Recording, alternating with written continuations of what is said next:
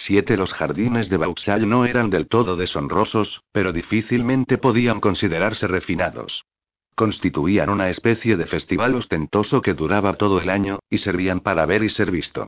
Allí los ánimos se alborotaban, la moral era laxa, y las cortesanas se convertían en reinas. El aire mismo parecía brillar de la excitación, y Belle se sintió verdaderamente embriagada al avanzar con paso decidido por la entrada y desfilar por el gran paseo del brazo de uno de los solteros más codiciados de la aristocracia, a pesar de que ella solo fuera su querida. No podía dejar de lanzar breves e intensas miradas de soslayo a Auk, alto, sofisticado y elegante con su ropa de etiqueta blanca y negra. Llevaba la barbilla alzada y caminaba con un contoneo natural, conduciéndola más allá de las ruinas góticas artificiales y de la cascada. En todas partes la gente se volvía para mirarlos y susurraban a su paso. Cuánto deseaba que Auxcliffe se sintiera orgulloso de estar con ella. Sabía que los dos hacían buena pareja ella, una rubia resplandeciente de piel pálida, y él, moreno y elegante, pero el duque podía hacer que cualquier mujer se sintiera hermosa. Se había ataviado con un estilo de sofisticada moderación que sabía que agradaría a Auk. Su vestido blanco de muselina de gasa ondeaba alrededor de sus piernas al caminar, vaporoso como el aire. Su fino pañuelo rojo le cubría los hombros, haciendo juego con el ramito de diminutas rosas rojas que llevaba prendido en su pelo recogido. Debajo del vestido, como si de una broma irreverente se tratase, se había puesto la marca personal de toda cortesana. Unas medias blancas de seda con un diamante rojo en los tobillos realzado con hilo dorado.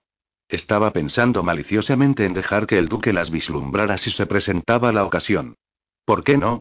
Aquel detalle podía añadir un poco más de emoción a la vida de Auk. Justo entonces él le tocó la mano que Bell llevaba posada sobre su antebrazo. Mire. Ella siguió su indicación. Delante de ellos se oyó la explosión de un globo al ascender desde debajo de los árboles que bordeaban las anchas avenidas. Podían oír la música de la orquesta que llegaba desde el pabellón, mientras los farolillos de papel iluminaban los principales pasajes. Cuando los dos se miraron, Bell le dedicó una deslumbrante sonrisa, era como si el resto del mundo no existiera, ni siquiera Golp. Entonces él tiró suavemente de ella y la condujo al brillante y ruidoso pabellón principal. Dentro, Robert le dio una palmada en la mano y comenzó a abrirse paso entre la multitud. Una de las primeras personas con las que se encontraron fue el Lord Canciller Eldon, un viejo recio de Newcastle. El intelecto de Eldon y su gran carácter le habían reportado el título de baronet y le habían permitido ascender a uno de los cargos más elevados del país, sin embargo, él no procedía de ilustre cuna, sino que era el simple hijo de un agente del carbón. Después de haber originado más de un escándalo en su día y poderoso como era, cuando Eldon vio a Bell no se preocupó por las damas de la sociedad a las que ofendía.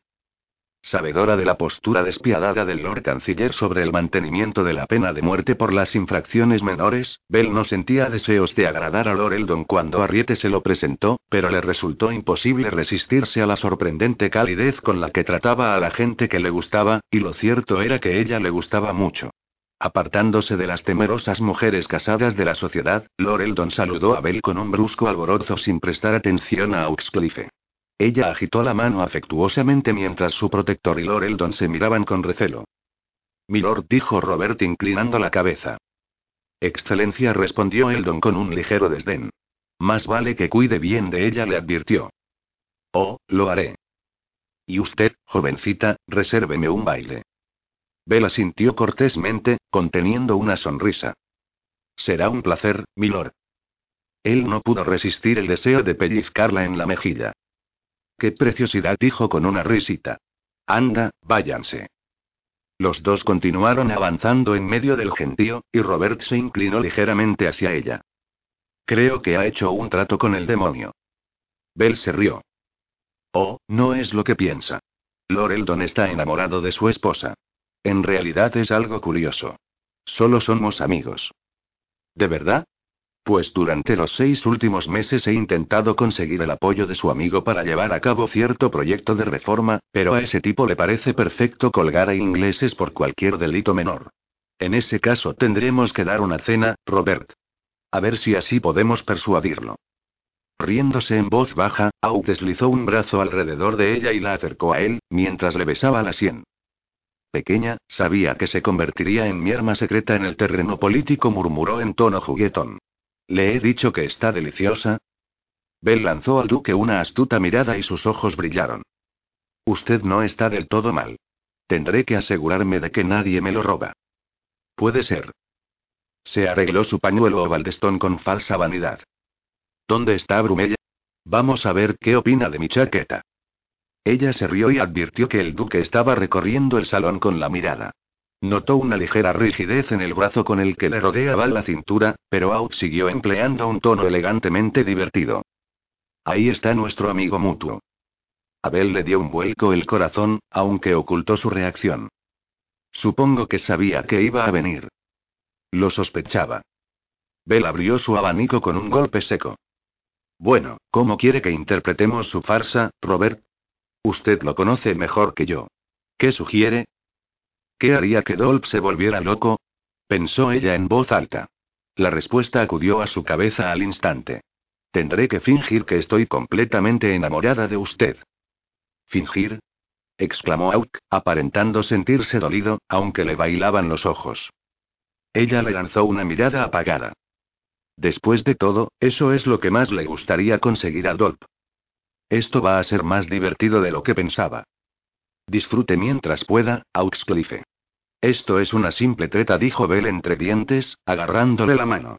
Tiró de él en dirección al grupo de palcos situado en un rincón tenuemente iluminado donde las cortesanas holgazaneaban, reían, bebían y cenaban con sus protectores, luciendo un aspecto magnífico con sus atrevidas galas. El alegre grupo estaba encabezado por las tres gracias Arriette, Fanny y Julia y los habituales caballeros de su círculo. Argyll, Hertford, el coronel Parker, Brumell, Albanley, Leinster y su apasionado joven primo, el marqués de Worcester, que estaba perdidamente enamorado de Arriete. Bell y Auxcliffe fueron recibidos con un sonoro entusiasmo. Su relación era la comidilla de la ciudad.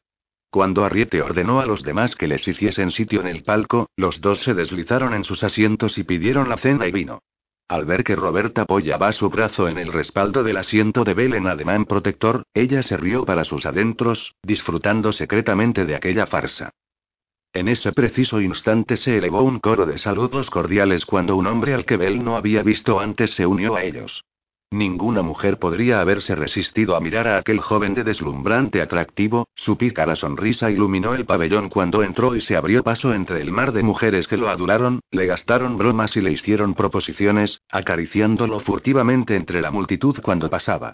Rondaba los treinta y a todo el mundo le parecía un joven arcángel alegre y juerguista que hubiera caído a la tierra arrastrado por una ráfaga de viento.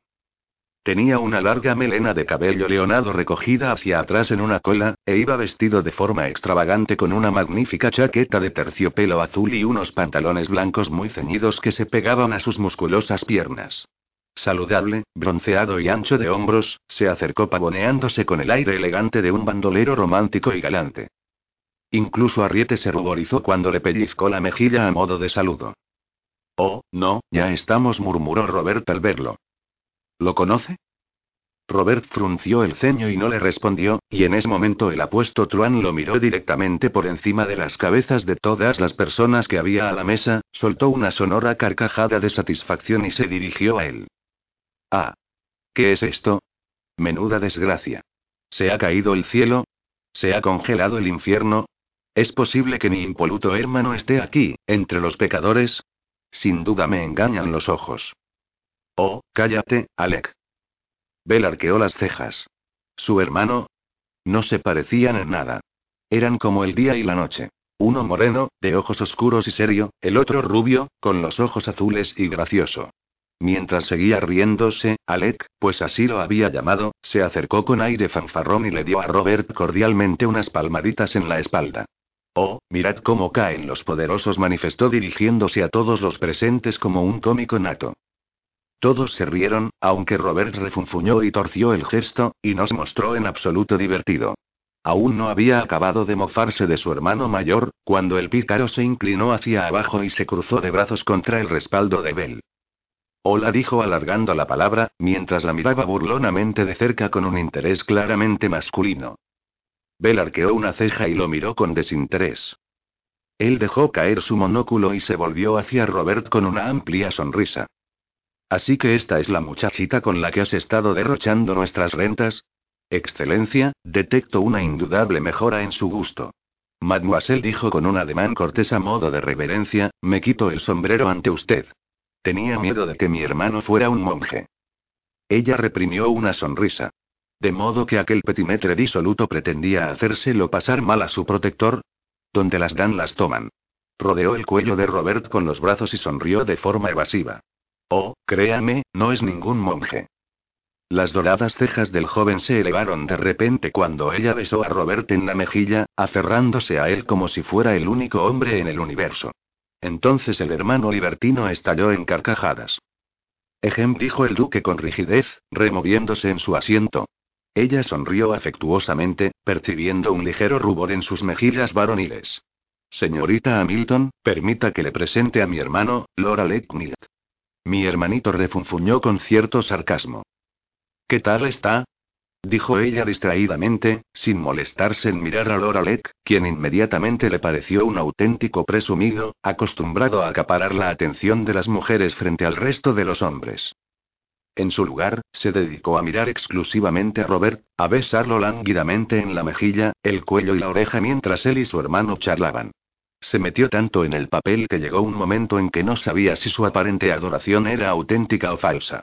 Podía sentir cómo a Robert se le aceleraba el pulso en la arteria cuando ella le besaba el cuello. Bell cerró los ojos y sonrió sensualmente mientras lo besaba y le mordisqueaba el lóbulo con suavidad. ¿Qué pasaría si aquello fuera real? se preguntó Bell. ¿Qué ocurriría si ella fuese su verdadera amante? Miró a Arriete la siempre práctica y solvente Arriete y comprendió que solo una estúpida dejaría pasar una oportunidad como aquella sin al menos intentar aferrarse a un protector como Oxcliffe. ¿Por qué no iba a hacerlo ella? Se llevaban bien. Ella podía resultarle útil, y sabe Dios que él podía permitirse sus servicios. No tenía una esposa que se pudiera ver afectada por su relación, y desde luego a Abel no le hacía ninguna ilusión volver al mercado público cuando aquella farsa hubiera terminado. ¿Se dejaría él persuadir? Jugueteando con el pañuelo de Auk, Bell estuvo a punto de sentarse en su regazo mientras consideraba la posibilidad de conquistarlo de verdad. Lord Alex se rió entre dientes. Me parece que preferís estar a solas. Señorita Hamilton. Se despidió de ella con una inclinación de cabeza, lanzó a su hermano una sonrisa risueña, y se fue a hablar con los demás. Se está pasando un poco, ¿no cree? murmuró Robert en voz baja. No se haga el estirado conmigo, Robert. Tenemos que resultar convincentes, musitó ella, riéndose nerviosamente mientras le acariciaba el pecho. Es usted muy convincente, Belinda. Créame. ¿Cómo de convincente, Robert? susurró ella. Él le lanzó una mirada ansiosa. Dígamelo usted. Un, eso suena a invitación. En un arranque de estimulante osadía, Bell deslizó su mano por debajo de la mesa y rozó con la palma la palpitante evidencia de su reacción ante sus efusiones. Robert tomó aire cuando ella lo tocó pero no hizo ningún movimiento para detenerla. Ella observó su rostro y decidió que le gustaba ser quien llevaba las riendas. Oh, Robert, me siento tan halagada. Desgraciadamente nuestro acuerdo no me permite ayudarle con ese gran problema que tiene. Retiró la mano con una sonrisa taimada. Será mejor que se comporte, picaruela desalmada le advirtió en un susurro confuso. ¿Y qué pasará si no lo hago? No lo sé, pero seguro que se me ocurre algo cuando tenga la cabeza despejada. Donde las dan las toman.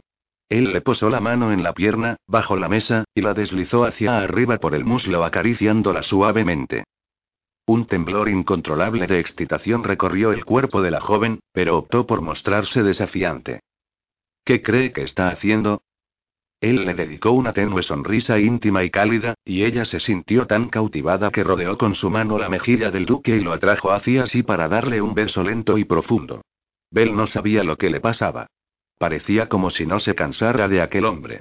Era la dignidad de su persona, la confianza que le transmitía y que le permitía desplegar las alas. Si Dolpe está mirando, pensó, con los ojos cerrados, le dará un ataque de apoplejía. De repente todo pensamiento se desvaneció mientras se sumía en una espiral de placer, embelesada por el roce rítmico y suave de sus deliciosos labios. Buscad una habitación, gritó alguien, y solo entonces se separaron, entre carcajadas y aplausos, ruborizados y jadeantes, evitando con timidez la mirada del otro. Robert alargó la mano con aire resuelto para coger su vaso y bebió un largo trago de vino mientras Bell, poniéndose cada vez más colorada, se apartaba el pelo detrás de la oreja y adoptaba la sonrisa más fría de la que fue capaz. Poco después, Loreldon acudió a reclamar su baile. Ella vaciló, sin saber si era aconsejable separarse de su protector cuando Dolp podía estar en cualquier parte del atestado pabellón, pero Roberta sintió con la cabeza firmemente. Entonces ella comprendió que Dolp no se expondría a hacer el ridículo delante de alguien como Loreldon. La estaré vigilando, murmuró Robert cuando ella pasó delante de él al salir del palco. Lo sé. Ella le sonrió, le acarició una mejilla y se reunió con el Lord Canciller. Bell tendría que haber estado ciega para no reparar en las incontables mujeres que la fulminaron con la mirada cuando la pareja ocupó su sitio para iniciar la pausada contradanza. La censura de la buena sociedad hizo que la invadiese una oleada de furiosa rebeldía. Dolp consideraba que ella le pertenecía, del mismo modo que ciertas madres de la sociedad pensaban que Auxcliffe era de su exclusiva propiedad y estaba reservado para una de sus hijas. Bella había conocido a aquel tipo de mujeres durante su etapa de maestra en la academia de la señora Hall. Ya entonces no le gustó aquella actitud prepotente y engreída, ahora sintió deseos de burlarse de todas ellas. Sin embargo, desplegó su sonrisa más osada de cortesana y lanzó un beso a Robert mientras esperaba a que comenzase a sonar la música. Él sonrió irónicamente sin quitarle ojo. Ella era plenamente consciente de su mirada mientras bailaba. Moviéndose entre las figuras con Loreldon, echó una ojeada al lugar donde estaba Robert. Lord Alex se había colocado junto a él. El hermano mayor y el menor de los Knicks permanecían sentados juntos en la misma pose, con sus musculosos brazos cruzados y las cabezas inclinadas mientras dialogaban, mirando a las personas que bailaban en actitud impasible y bastante maliciosa. Supuso que Alec estaría interrogando a Robert sobre su aparente conquista. Poco después terminó la contradanza. Bell hizo una reverencia en respuesta a la inclinación de Loreldon. Cuando el Lord Canciller le ofreció el brazo para acompañarla de vuelta a su mesa, Bell tomó aire y descubrió que mientras ella había estado bailando había estallado una chispa en el barril de pólvora que era la relación entre Robert y Dolp. Debería habérselo imaginado. Por lo visto Dolp había intentado detenerla cuando regresaba de la pista de baile, pero Robert y Alec habían intervenido para impedírselo, al ver la doble amenaza que se cernía sobre Dolp, sus amigos, a su vez, habían aparecido para respaldarlo. En ese momento los dos grupos de hombres crispados se encontraban junto al borde de la pista de baile. Dolp estaba diciéndole algo a Robert. A juzgar por la feroz postura del duque y su mirada tensa y furiosa, la situación estaba a punto de desembocar en un estallido de violencia. Murmurando una disculpa a Loreldon, Bell salió corriendo y se abrió paso a empujones entre el gentío para regresar junto a su protector, rezando para llegar antes de que ocurriera algo terrible. Tal vez ella pudiera hacer que Dolph se calmara. Argyll y el coronel Parker llegaron al lugar en el mismo instante que ella. Dolph la miró con un odio lascivo, pero por alguna razón permaneció callado. No obstante, el amigo que estaba junto a él no fue tan cauto. Anda, fijaos, si es la nueva zorra Auxcliffe. ¿Qué has dicho? gruñó Robert apretando los dientes. Alec dio un paso adelante. El coronel Parker sujetó a Bell para que no fuera junto a Robert. Cuando se volvió para mirar con el ceño fruncido al atractivo oficial, las palabras fatales fueron pronunciadas. Todo el mundo sabe que los hermanos Knight no son más que un atajo de bastardos mestizos. La música se detuvo. Todas las personas que habían oído el insulto se quedaron inmóviles y miraron al petimetre borracho de cara alargada que había hablado de ese modo. Robert miró a Dolp. Dolp alzó las manos y soltó una carcajada insolente. Yo no he sido. Entonces Alex movió, lanzándose como un joven león en pleno ataque. Apartó a Dolp de un empujón, agarró al petimetre de las solapas y lo levantó del suelo. Le asestó un puñetazo en plena cara. El tipo cayó rodando hacia atrás por el parquet como si hubiera sido disparado por un cañón. Se armó un pandemonium. Fuera. Bramó Argyll. Parker. Ocúpate de Belinda. Rugió Robert, volviéndose para mirarla entre la multitud. Vete con el coronel Parker.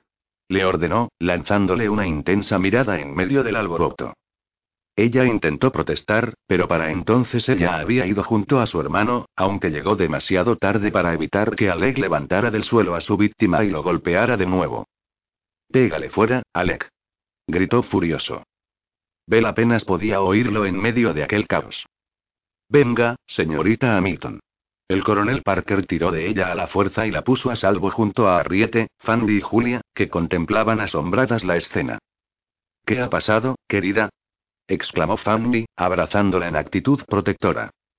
Un amigo de Dolp ha dicho que soy la zorra de Auxcliffe y ahora se están peleando, replicó, mientras el nutrido grupo de hombres avanzaba lentamente en tropel hacia la salida.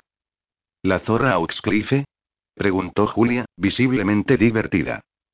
Arriete miró a Bell, sin mostrarse alterada en lo más mínimo por la pelea. Querida, si eso es lo que ha dicho, ten por seguro que no se refería a ti. ¿Qué? exclamó ella, sintiéndose como una novata histérica ante a las impasibles tres gracias. ¿A quién se iba a referir si no? ¿Nunca has oído hablar de la zorra Auxcliffe?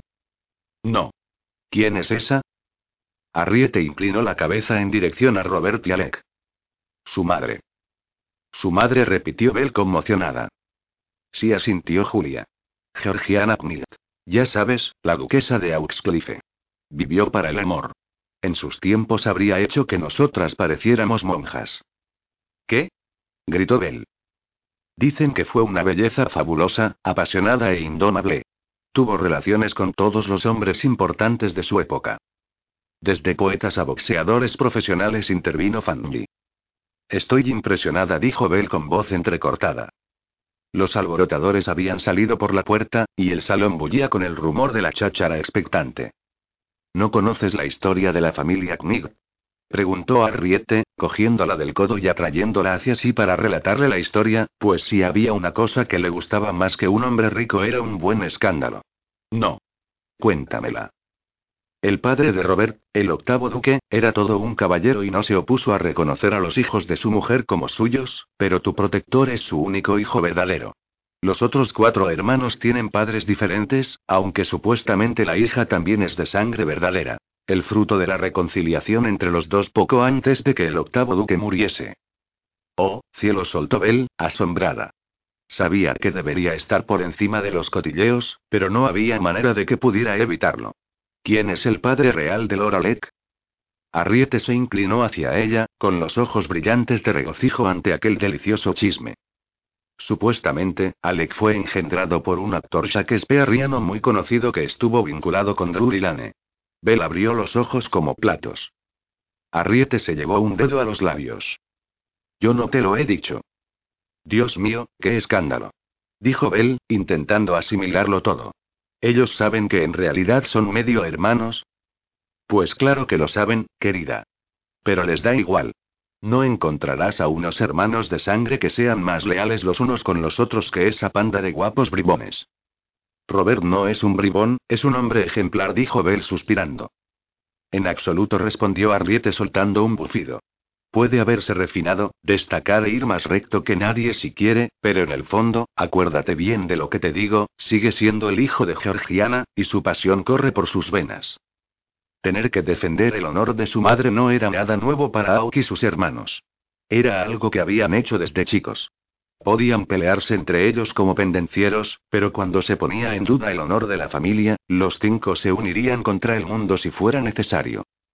El bullicio general proseguía fuera, bajo las estrellas y los farolillos de papel. Unos 20 o 30 hombres se habían reunido en el césped situado entre el Gran Paseo y el Paseo del Sur para contemplar la trifulca, cuando no para unirse a la refriega. La mayoría se limitaban a aclamarlos a gritos y a hacer apuestas, pero todo aquel que se había topado alguna vez con los hermanos Knight sabía que no debía apostar contra ellos. Con su extravagante ropa desaliñada y el pelo largo desprendido de la coleta, Alex seguía golpeando al necio que había insultado a su madre, mientras Aug le cubría la espalda, intentando mantener la situación bajo control con escaso éxito. Afortunadamente, la campana de aviso sonó por todo Vauxhall, indicando que había llegado el momento de que se separaran. En un momento de distracción, Aug logró apartar a Alec de aquel tipo, que prácticamente se hallaba inconsciente. Mientras la multitud se dispersaba y se alejaba para contemplar el milagro de la cascada artificial, apareció el gerente de los jardines de recreo y ordenó a Alec que se marchase. A continuación el beligerante hombrecillo mandó a todos los que habían participado en la pelea que hicieran lo mismo. Aug vio que su hermano no parecía muy maltrecho, exceptuando el hilillo de sangre que le chorreaba por una comisura de la boca. Alex sacó su pañuelo como un dandy consumado y se limpió con un imperioso aplomo lleno de elegancia. Un buen trabajo declaró en tono liviano. Creo que voy a ir a algún garito de juego a desplumar a alguien. Yo me quedo, me da igual lo que diga el enano del gerente. Belinda lo estaba pasando demasiado bien para llevarla a la fuerza. Son solo las nueve. Tu amiguita no te dejará marchar, excelencia. Disfruta de tu nuevo juguete. Es condenadamente mejor que Luke y Coldfey. Cuidado con lo que dices, gruñó Auk. Alec le lanzó una mirada insolente y se marchó con varios de sus disolutos amigos. Justo entonces Auk vio que Dolp se iba. Todavía no había acabado con el baronet. Sobornó fácilmente al gerente para que lo dejase quedarse y fue tras su enemigo. Breckinridge. Dolp se dio la vuelta. Sus amigos también. Me gustaría hablar contigo, por favor. A solas. Con un gesto, Dolp indicó a sus fieles que se fueran, y estos se marcharon, dos de ellos cargando con el aturdido instigador de la pelea. Acercándose a él con recelo, Dolp alzó insolentemente su cuadrada barbilla. ¿Qué quieres? Te dije que no te acercaras a ella. Dolp apretó los dientes. Me he mantenido a más de tres metros de tu zorra, Auxcliffe. No me provoques, Breckinridge. No pienso advertírtelo otra vez, ponme a prueba. Está claro que tengo algo que tú quieres. Dolph lanzó una rápida mirada de desprecio al lejano pabellón. Out siguió su mirada y vio a Belinda en la entrada, iluminada por los farolillos de papel. Para su tranquilidad, la joven no se acercó a ellos, sino que permaneció allí, mirando y esperando con ansiedad. Es preciosa, ¿verdad? murmuró Auk. Las he visto mejores. Auk se rió en voz baja de la grosera respuesta. Da la casualidad de que tú también tienes algo que yo quiero, Breckinridge. ¿De qué estás hablando? ¿Qué es lo que tengo? Creo que ya lo sabes. No tengo ni repajolera idea de lo que quieres decir. Puede que esté interesado en hacer un intercambio, dijo Auk, sin conceder importancia al escalofrío que sacudió su conciencia mientras hacía su despiadada propuesta, por mucho que aquello fuera solo una estratagema. ¿Qué tipo de intercambio? Si me das lo que necesito, tendrás a Belinda. Dol miró en dirección al pabellón donde estaba ella y a continuación miró a Auk, nervioso. No sé lo que pretendes, Auxcliffe, pero Belinda ya no me interesa. Es un producto usado. Puede que sí. Puede que no. Las ventanas de la nariz de Dolp se ensancharon. ¿Qué quieres decir? Puede que no haya recurrido a la señorita Hamilton por placer, Dolp. Tal vez tenía otros motivos. Motivos que te atañen personalmente. Maldito mojigato, ¿quieres decir que todavía no te has acostado con ella? exclamó Dolp. Un caballero nunca cuenta esas cosas, pero ya sabes lo que dicen los epicúreos. No se deben engullir los bocados más dulces a la primera ocasión, sino saborearlos al máximo y dejarlos para lo último. ¿Lo entiendes, Dolp? Todavía te queda una pequeña esperanza. Si sigues mis instrucciones al pie de la letra, todavía puede ser tuya. Si desaprovechas la oportunidad o intentas llevarme la contraria, te aseguro que me acostaré con ella y disfrutaré al máximo de sus habilidades. ¿Qué quieres? Información. ¿Sobre qué? Creo que ya lo sabes. No lo sé. ¿Quieres hablar claro? Dios, eres peor que la serpiente de mi tío. Controla ese genio, Tolp. Algún día te pillaré. Dime lo que quieres. Quiero que Belinda vuelva conmigo. ¿Qué quieres a cambio? En primer lugar, Belinda nunca ha sido tuya, Tolp. Así que difícilmente te la voy a devolver. Auxcliffe. Bueno, veo que todavía no es el momento adecuado. No estás dispuesto a confesar. ¿A qué? gritó Dolp. Auk empezó a caminar de vuelta al pabellón con las manos en los bolsillos. Auxcliffe. Otro día, Breckinridge. Ya me pondré en contacto contigo. Bell contempló cómo Robert se acercaba a ella resueltamente, con las manos en los bolsillos, regresando victorioso de la pelea. Le bastó con sacudirse rápidamente su elegantísimo frac negro y tirar ligeramente de su chaleco de color blanco perla y su pañuelo para volver a estar impecable. Le sonrió con un tenue brillo posesivo en sus oscuros ojos y le ofreció el brazo, y juntos entraron en el pabellón.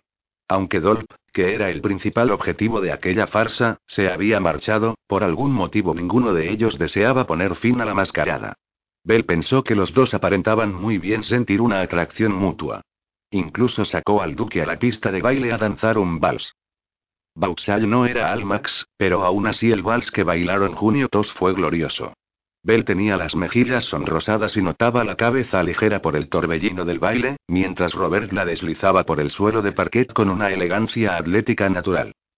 Ella lo miró con adoración, mientras daba vueltas y vueltas por el suelo entre sus brazos hasta que el mundo que la desaprobaba se convirtió en una mancha de color insignificante a su alrededor, y no quedó nadie más que él, su sonrisa, sus ojos.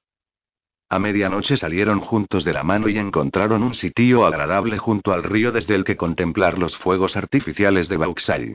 Situado detrás de ella, Robert le rodeó la cintura con los brazos para que se mantuviera en calor pese al fresco de la noche, pues a lo largo del Támesis corría una buena brisa. Ella apoyó la cabeza contra el pecho del duque y contempló las explosiones del cielo conteniendo un suspiro. Miró a Auk y vio cómo los colores brillantes de los fuegos artificiales iluminaban sus facciones aguileñas en tonos rojos, plateados y azules. La luz de las estrellas parecía danzar en sus pestañas. Incluso en el coche, de camino a casa, no parecía que ninguno de los dos estuviera dispuesto a poner fin a la farsa. Se estaba también así, debido a lo avanzado de la hora, Robert la estrechó entre sus fuertes y cálidos brazos y dejó que se adormilase con la cabeza apoyada en su hombro. Ninguno de los dos rompió el precioso silencio, como si una palabra equivocada pudiera romper el reciente vínculo que los unía, frágil como un hilo dorado. Cuando llegaron a Knight House se demoraron en lo alto de la majestuosa escalera de mármol, ya que era la hora de darse las buenas noches.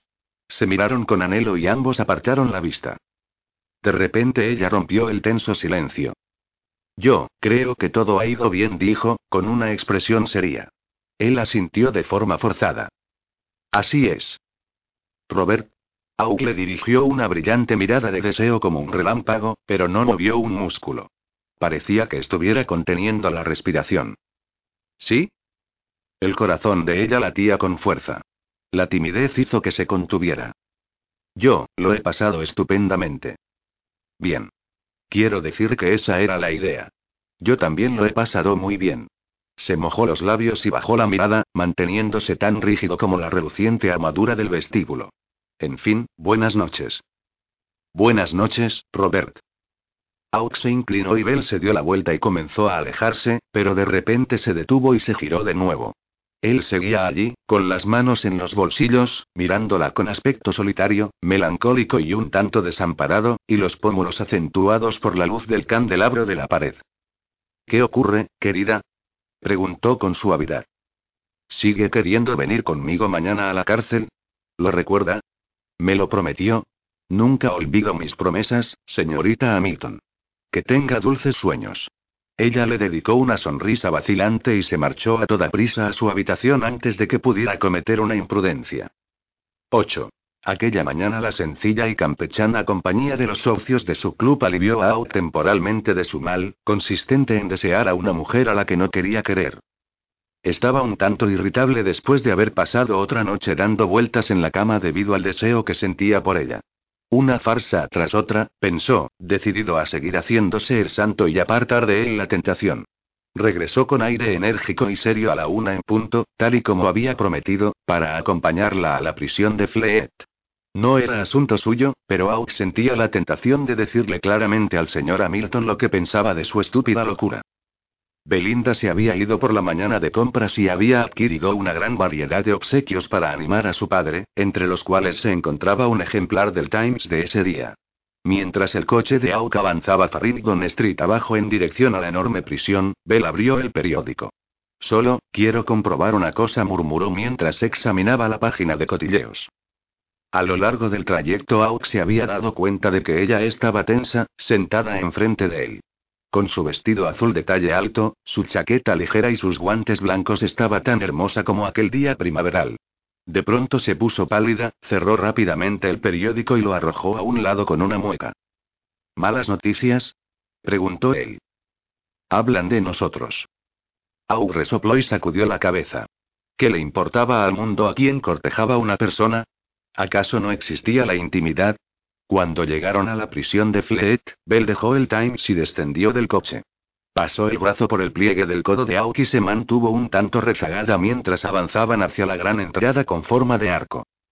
Cualquiera que hubiera visto su cara lívida habría pensado que la conducían a su ejecución. Recorrió con la mirada los inmensos muros de piedra, mientras retorcía los cordones de su bolso con tanta fuerza que estuvo a punto de romperlos. A la derecha se alzaban los muros fortificados del patio de la cárcel, con clavos en lo alto para evitar fugas. Ella los examinó con inquietud. Vamos, Belinda, estoy seguro de no hay nada que temer, dijo él en tono bastante impaciente. No tenía el menor deseo de que aquello durase más de lo necesario. Aquel lugar era desagradable, y él tenía que estar en la cámara de los lores a las dos. Bell lo miró. Detrás de Robert estaba el lacayo, impávido, cargado con los regalos de su padre. No tenemos por qué entrar si no quiere, añadió Auk en un tono más cortés. ¿Puedo enviar a mi criado? No, tengo que ver a papá, consiguió decir ella. Soy lo único que tiene en el mundo. Él le acarició la barbilla, consciente de que debía suponer toda una humillación para ella mostrarle la desgracia de su familia. Su lealtad es encantadora. Solo me pregunto si él se la merece. Es mi padre. Por supuesto que la merece. Robert, dijo que haría esto conmigo. No me abandone ahora. Estoy aquí, dijo él con ternura, desconcertado por el semblante aterrado de Bell. Y de repente pensó que ella lo estaba sometiendo a una especie de prueba. La miró fijamente, preguntándose qué era lo que se esperaba de él. Estaré a su lado, Belinda. ¿Está lista? Sí, sí. Le debo una, Robert. Bell le dedicó una sonrisa tibia, en el mejor de los casos, mientras se subía el sombrero y se agarraba nuevamente al brazo del duque. Recuerde que él no sabe, lo mío. Soy consciente de ello, replicó él con sequedad. Dios, ¿cómo se había metido en aquel asunto? Nunca se había imaginado que se vería obligado a conocer al padre de la cortesana que tenía por amante. Seguramente era una mala idea, se dijo mientras la conducía al interior. Cortesana o no, era una joven de buena familia y no debía exponerse a un sitio como aquel. Aún así, tenía que elogiar su sentido de la obligación como hija. Advirtió que Belinda temblaba ligeramente. Se arrimaba a él mientras caminaban juntos, y cuando pasaron ante el despacho del alcaide se pegó a él. La puerta estaba entornada, y ella avanzó a su lado, con la cara oculta bajo el sombrero. Al oír un sonido ronco de gritos, Auk sintió curiosidad y echó un vistazo. Un tipo bruto lleno de cicatrices, obviamente el alcaide estaba reprendiendo a uno de sus subordinados. Robert sacudió la cabeza y pensó: Menudo infierno. Un guardia los condujo por varios pasillos. Todos los lugares de la prisión eran estrechos, además de hediondos, caóticos y ruidosos, llenos de presos que les imploraban y los insultaban a través de las rejas. Auk apretó las mandíbulas con aire ceñudo y, rodeando los hombros de Belinda con un brazo, la acercó más a él, deseando poder protegerla de aquellas obscenidades. Al llegar al fondo del pasillo accedieron a un pabellón más decente. Au tan solo relajó un poco su postura defensiva cuando los llevaron por un tramo de escaleras hasta el lugar donde los deudores más educados tenían habitaciones privadas. Cuando se detuvieron ante la sólida puerta de madera de una de las celdas privadas, Belinda se quitó el sombrero. Tenía el rostro de un color pálido enfermizo. Out frunció los labios y se quedó atrás, sin saber si ella deseaba que la siguiese hasta el interior o si prefería que la esperase. Belinda miró al frente. Él vio cómo alzaba la barbilla y forzaba una sonrisa. Algo se desgarró en el interior de Auk al observar el modo en que enderezaba sus finos hombros. El carcelero abrió la puerta, y la cara de la joven se iluminó. Papá. Bell abrió los brazos y entró corriendo en la celda con una risa que sonaba extrañamente frágil.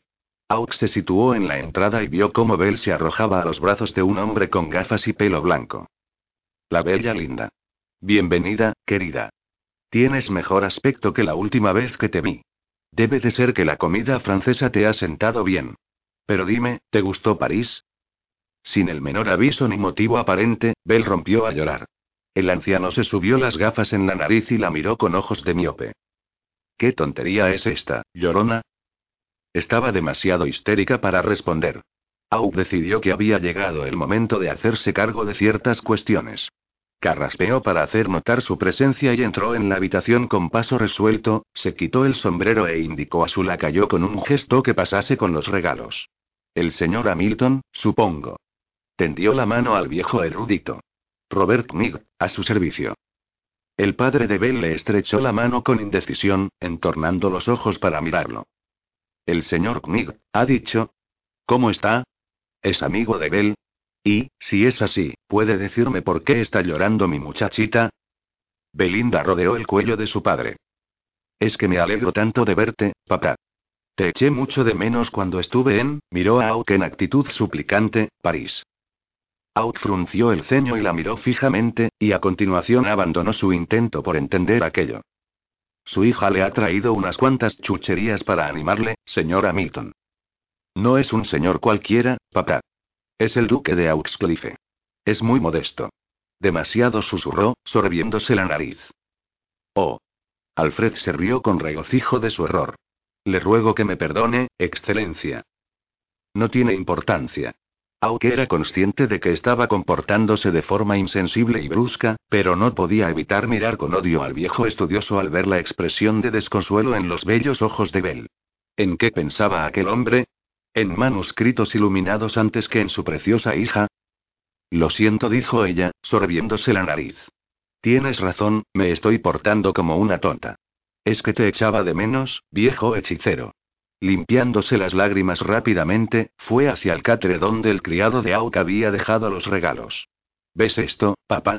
Una nueva almohada y una manta, brandy y un poco de rapé. Me gusta el rapé, bella linda. Vaya, no lo recuerdo. Se rió como si su cabeza hueca fuera lo más divertido del mundo. Auk frunció el entrecejo y se apartó. No lo sé, papá, pero si no lo quieres puedes utilizarlo para sobornar a los guardas. Oh, claro. Pero qué lista es mi chica. No me habrás traído por casualidad ningún libro, ¿verdad? Preguntó, moviéndose nerviosamente como un niño la mañana del día de Navidad. Claro que sí. Padre e hija procedieron a alabar los tres libros que ella le había llevado. Tratados de historia clásica y medieval extremadamente aburridos que hicieron que Aoki y su lacayo intercambiaran miradas de desconcierto. Finalmente el anciano se volvió hacia él. Excelencia, ¿por qué no abrimos el brandy que ha traído Bell y le damos un traguito, eh? Ante un comportamiento tan campechano y cortés, cualquiera hubiera pensado que se encontraban en el estudio de Hamilton y no en su celda. Out sonrió de manera insulsa. No, señor, pero le agradezco el ofrecimiento. ¿Y cómo, conoció a mi hija, por cierto? Preguntó con cierta cautela. Por fin aquel hombre mostraba un atisbo de sentido común. Si hubiera sido su hija la que hubiera aparecido vestida de gala con un extraño a su lado, habría sido la primera pregunta que habría salido de sus labios, tal vez después de derribar al tipo de un puñetazo. Aug respiró hondo y se dispuso a responder, pero la señorita Hamilton no le dio la oportunidad. Su excelencia es la bondad personificada.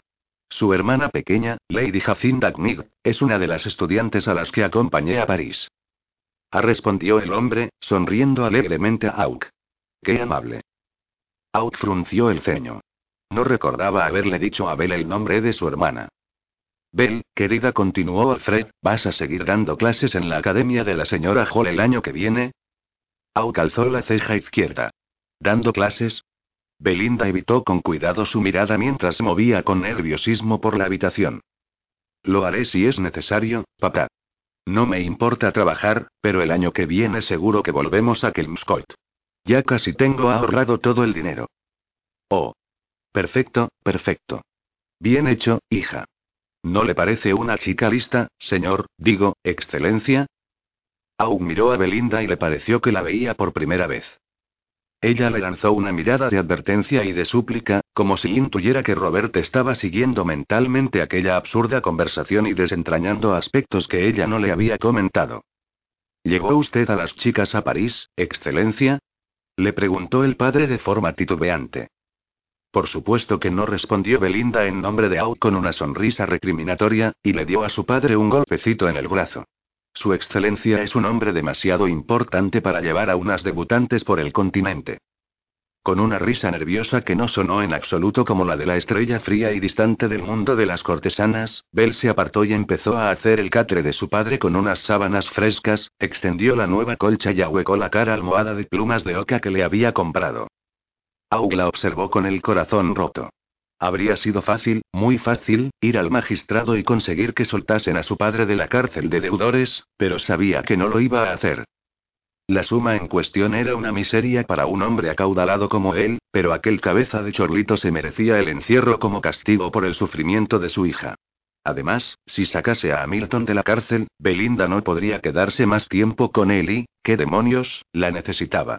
La necesitaba para resolver el misterio de la muerte de Lucky. La necesitaba en su casa, sentada a su piano desafinado. Cuando regresó el carcelero y dijo que se había acabado el tiempo de la visita, Belinda se despidió de su padre con un abrazo y le prometió que volvería al cabo de un par de días. Le preguntó si necesitaba algo, Hamilton dijo que le encantaría que le llevara más papel y tinta. Luego se volvió hacia Au con una mirada ingenua. Me consuela mucho saber que mi hija tiene un amigo fiel en el ancho mundo que se extiende detrás de estos barrotes. Excelencia, estoy en deuda con usted. El hombre pronunció aquellas sencillas palabras de agradecimiento de una forma tan desarmante que Auca sintió con la cabeza y estrechó la mano que le ofrecía. Tras separarse de su padre, Belinda lanzó a Auk una mirada de profunda gratitud al pasar junto a él de camino a la puerta. Aquella mirada hizo que todo adquiriera sentido. Resoplando irritado ante su propia indulgencia, el duque se dio la vuelta y salió de la celda detrás de ella. Su lacayo, que ahora tenía las manos vacías, se colocó al final del trío y juntos siguieron al carcelero por el camino que habían recorrido antes.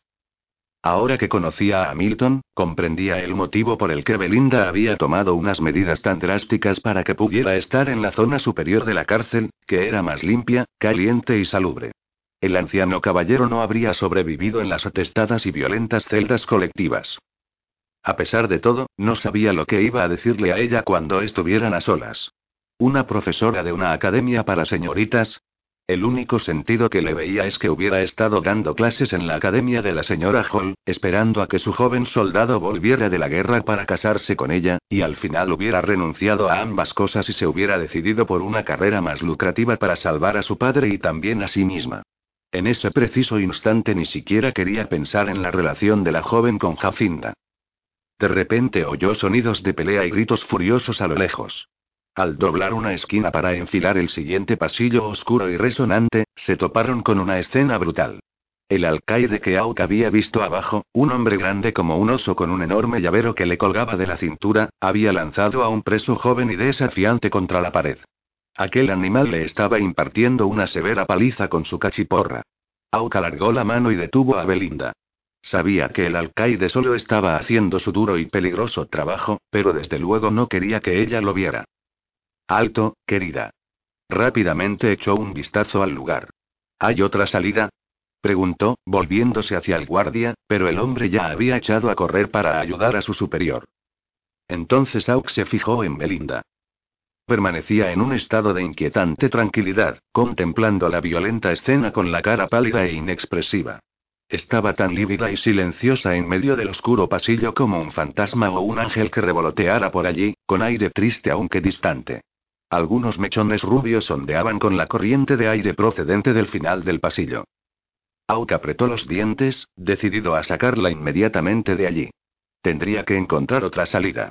Extendió el brazo y le agarró la mano. Venga, querida, murmuró, pero ella no se movió. No pienso huir de él, dijo Bell, y su voz tenía la tersura de unos pétalos de rosa al lado de los gritos del preso. Agarrada a la mano de él como una niña, hizo caso omiso de su protesta y siguió avanzando. En la guerra de Bell no había fuego de cañones ni disparos de bala. Los ejércitos que combatían en ese momento se encontraban en su interior, luchando como si fueran a desgarrarle el corazón, pero ella se negó a huir. Sabía que debía mantenerse firme y no acobardarse a la sombra de su poderoso protector, sino pasar y mirar a aquel monstruo a los ojos, y hacerle ver que ya no le tenía miedo. Tal vez él ni siquiera lo entendiera, pero ella sabría que lo había hecho, y con eso bastaba. No voy a correr. No voy a correr. No voy a correr, pensó una y otra vez a cada paso, pese a que el tintineo de las llaves del alcaide penetraba en su conciencia como un cristal roto. Era el sonido que se filtraba en sus pesadillas. Tenía miedo, mucho miedo y temblaba, y el temor hacía que sintiese frío hasta en las puntas de los dedos. Pero había conseguido ponerse de nuevo en pie después de que él la hubiera destrozado, y ahora tenía un aliado que la llevaba cogida de la mano. Belinda. No pasa nada, se oyó decir ella a lo lejos, por encima de la sangre que se agolpaba con fuerza en sus oídos. El pobre Robert la siguió sin entender nada. O bien el desgraciado preso había dejado de batirse o el alcaide se percató de que ellos se aproximaban lentamente. El caso es que aquel hombre se enderezó moviéndose pesadamente, mientras sostenía en la mano la cachiporra dura, brutal, manchada de sangre. Y entonces se giró y miró a Bel directamente. Ella sintió que el pánico le oprimía la garganta. Todo se movía con enorme lentitud, como la noche del callejón. El tiempo avanzaba despacio. Bell quería echar a correr, huir como un caballo que se dirige a la cuadra en plena tormenta. Pero se mantuvo firme pese a las náuseas, los estremecimientos y el frío helador. Le temblaba el cuerpo del odio que albergaba, y apretaba tanto las mandíbulas que éstas le dolían. Una leve y bestial sonrisa asomó a los labios del alcaide, y ella advirtió que aquel hombre esperaba que se echase atrás o que revelara algún indicio de lo que él le había hecho. Pero no hizo ninguna de las dos cosas. Tenía un nudo en el estómago, pero su rostro se mantuvo impasible. Consiguió armarse de valor y apartar el temor con el que había aprendido a vivir. Robert le decía que tenía mucho coraje. Ella no olvidaría aquel comentario. Caminó hacia adelante. Advirtió que aquello sorprendía al alcaide, que dirigió su torva mirada a Robert sin dejar de parpadear. De repente Bell se preguntó si acababa de poner en peligro a su guardián, pero cuando miró a Robert vio cómo le lanzaba a aquel hombre una altiva mirada de aversión. Sonrió débilmente con fría satisfacción mientras el alcaide se percataba de que ahora ella tenía un amigo poderoso. Un protector. Procedía de un linaje de guerreros y su apellido era Knig, caballero. ¿Quién mejor que él? El alcaide la miró de nuevo con recelo comprendiendo, según ella supuso, que estaban en tablas. Su crimen sería silenciado a cambio de la seguridad del padre de Bell. Él ignoraba que no tenía por qué preocuparse. La idea de que Roberto cualquiera de sus admiradores descubrieran que había perdido la virginidad con aquel ogro hacía que la embargara una terrible vergüenza. Los vestidos elegantes y los aires altivos les habían hecho creer que ella era una pieza codiciada. ¿Cómo los había engañado? Ella, la fría cortesana, más sucia e inferior que una puta. Incluso para Robert no era más que carnaza. Sin intercambiar una palabra, ella, su protector y él la cayó pasaron junto al preso desplomado, el alcaide y el guarda. Bell sabía que había ganado aquel combate, pero el alcaide asestó el último golpe en forma de una risita socarrona que la siguió por el pasillo. Hizo tintinear las llaves con alegre despreocupación, y aquel sonido estuvo a punto de hacer que Bell se desmoronase. Soltó la mano de Robert y siguió avanzando mecánicamente hasta que al fin se encontró a pocos pasos de la entrada de la cárcel. Costándole respirar, consiguió salir por la puerta. Cuando alzó la vista, aturdida, el cielo le daba vueltas, y unos círculos negros brotaron en medio de su campo de visión. Sintió que las manos de Robert la sostenían. Se agarró a su antebrazo y se aferró a él, haciendo un esfuerzo por no desmayarse. Él deslizó su brazo alrededor de la cintura de Bell a modo de apoyo. Belinda, parece realmente enferma. ¿Se encuentra bien? Su refinado tono de barítono parecía llegar a ella a través de un grueso muro de cristal. Una oleada de dolor recorrió todo su ser. Dios, cómo deseaba que él llegase hasta ella que rompiera la caja de cristal en la que se había encerrado y la estrechase contra él, con su pecho desnudo contra el de ella, sin nada que ocultar. Pero eso no ocurriría nunca. No habría amor. No para ella. Estoy, bien logró decir, apartándose de él mientras se recuperaba lentamente. Gracias. Oyó como Robert murmuraba una orden al lacayo para que fuera en busca del coche. Él se paseó por la acera mientras Bell, en un silencio glacial, esperaba a que llegara el coche. Belinda, no quiero que vuelva a este infierno, dijo, lanzándole una feroz mirada autoritaria. Ella agachó lentamente la cabeza. ¿Cree que yo quiero volver? Entonces no vuelva. No tenía fuerzas para discutir con él en ese momento. Por supuesto que tenía que volver. Su padre estaba allí. Por un momento estuvo a punto de preguntarle a Robert directamente si le prestaba el dinero para soltarlo, pero últimamente su orgullo se había visto herido varias veces. No era una niña que pidiese limosna, y la opinión que él tenía de ella ya era lo bastante mala sin tener que añadir la mendicidad a la prostitución. Robert se le acercó y se detuvo a escasos centímetros de ella, con las manos en los bolsillos. Ella se armó de todo su valor, alzó la barbilla y lo miró a los ojos con serenidad. Él la observó atentamente. Los ojos oscuros y penetrantes de Out parecían llegar directamente hasta el fondo de su alma. Bell no podía pronunciar palabra ni apartar la vista. Él sacudió la cabeza con aire irritado mientras la miraba, pero su voz sonó suave. Debería haber dejado que la llevara por un camino diferente. No tenía por qué ver tanta brutalidad, Belinda. Ella estuvo a punto de echarse a reír a carcajadas. El muy ingenuo. Si él supiera. La bondad y la nobleza de Robert hicieron que las lágrimas aflorasen a sus ojos. Mi hombre virtuoso susurró. ¿Por qué me llama así? No tiene gracia. Out frunció el ceño y se apartó de ella con un aire tan remilgado y pomposo que Bell se atrevió a sonreír mientras el elegante coche se detenía ante ellos. Se subieron al carruaje y Bell se sentó junto a él y apoyó la cabeza en su ancho hombro.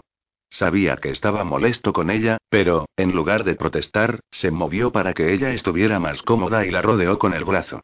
Bell cerró los ojos, agotada tras su íntima victoria. Roberto lía deliciosamente y mantuvo su brazo en torno a ella con fuerza y firmeza, mientras su hombro duro y musculoso hacía las veces de almohada para su cabeza. Me has ayudado, pensó ella. No lo sabes, pero me has dado la fuerza necesaria para conseguirlo. La próxima vez debería escucharme, masculló Robert, tratando de parecer enfadado. Lo haré, querido. Lo que usted diga, susurró ella con un atisbo de sonrisa, dando gracias a Dios por tener a aquel hombre a su lado. Deja que me quede contigo. Punto. 9. El caprichoso clima inglés se había vuelto inopinadamente frío para aquella época del año, y esa noche a las diez y media desencadenó un torrente de lluvia cuando Auk salía airado de la casa de los Lores, hambriento, cansado y malhumorado. Para colmo de males, le dolía terriblemente la cabeza tras haber discutido durante la hora de la cena con Eldon y Sigmund y sus compinches Tories extremistas, y sus sanguinarias opiniones lo habían indignado tanto que le habían quitado las ganas de comer. Durante todo el rato le habían estado rondando la cabeza pensamientos confusos sobre Belinda que le habían inquietado y desconcertado, entremezclándose con su ansiosa líbido hasta crear un gran embrollo en su cerebro. Al volver a casa por Westminster miró por la ventanilla y vio cómo el viento y la lluvia zarandeaban los plátanos mientras su tambaleante carruaje bajaba por el paseo. Las débiles llamas de algunas farolas de hierro forjado se habían apagado, dejando ecos en la fila de faroles que resultaban tan oscuros como su mente confusa. La historia de Jacinda, París y la academia de la señora Hall, ¿era verdadera o falsa? ¿Y podía permitirse siquiera preocuparse por una u otra versión? La idea de que una cortesana se hubiera dedicado en el pasado a formar el carácter de su testaruda hermana lo horrorizaba. Tenía que descubrir la verdad por el bien de Jacinda, aunque no estaba seguro de querer saber algo más sobre la señorita Hamilton de lo que ya sabía. Sabía Dios que había intentado mantener una distancia prudencial entre los dos para no comprometerse con ella, pero sentía que estaba siendo irremediablemente arrastrado hacia su órbita como por efecto de un enorme imán cósmico utilizado por mujeres como ella para esclavizar a hombres ricos con títulos como él. Maldita sea, no era justo frunciendo el entrecejo en dirección a la ventanilla, mientras la lluvia punzante era arrojada en ambas direcciones contra el cristal, se rascó las sienes palpitantes y repasó lo que sabía sobre la señorita Hamilton. Había preocupantes lagunas en la información de la que disponía. Por ejemplo, se preguntaba cómo ella se había convertido exactamente en una cortesana. Preguntarlo habría estado mal visto, de modo que supuso que nunca lo sabría a menos que ella le brindara esa información, lo cual parecía improbable. A diferencia de todas las mujeres habladoras que conocía, la señorita Hamilton era extremadamente reservada con los aspectos relacionados con su persona. Ella no soltaba prenda y él no hacía preguntas. Robert se preguntaba indignado por qué debía interrogarla sobre su vida. No había nada entre ellos a excepción de un acuerdo práctico y provechoso para los dos. A pesar de todo, mientras escuchaba el repiqueteo de la lluvia sobre el techo del coche, lo incomodaba la idea de preguntarle, no por primera vez, cuál de sus conocidos o compañeros de club Enuites había comprado su inocencia. ¿Hertford? Él era lo suficientemente depravado, o se la había entregado ella libremente a aquel soldado insensato ante su insulsa promesa de matrimonio en una fecha cercana. Meditó mientras el coche atravesaba las puertas de Knight House. No es asunto tuyo, Auk. Te da igual, no te importa. Déjalo estar, se dijo. Gruñendo de indignación y deseo contenido, salió fuera y avanzó chapoteando por los charcos que separaban su carruaje de la puerta principal, de modo que cuando llegó al iluminado vestíbulo de la entrada estaba medio empapado. Apenas había atravesado la puerta cuando Belinda se dirigió hacia él por el pasillo, elegante y serena. Oh, mírese. Pobrecillo dijo. Dios, está preciosa, pensó él, y se le formó un nudo en la garganta. Iba vestida con sobria elegancia con un traje de seda marrón de Manila, y llevaba una gargantilla de perlas alrededor del cuello y el pelo dorado recogido en un moño. Se deslizó hacia él con unos ojos oscuros como zafiros, reluciendo sensualmente mientras recorría el cuerpo de Robert con una mirada de evaluación y reparaba en su estado de cansancio. Bienvenido a casa, querido. Tomó el portadocumentos de piel de Aoki y se lo tendió al mayordomo, que acababa de cerrar la puerta. Déjelo en el estudio de su excelencia, ordenó en tono sereno. Walsh hizo una reverencia. Sí, señora, asintió, y a continuación obedeció su mandato.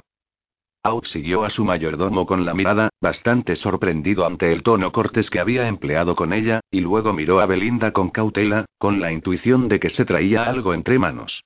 Pero mientras la observaba le dio un vuelco el corazón, y las preguntas que se le habían ocurrido en el carruaje se desvanecieron. ¿Cómo podía la mera razón oponerse al poder sensorial de su presencia?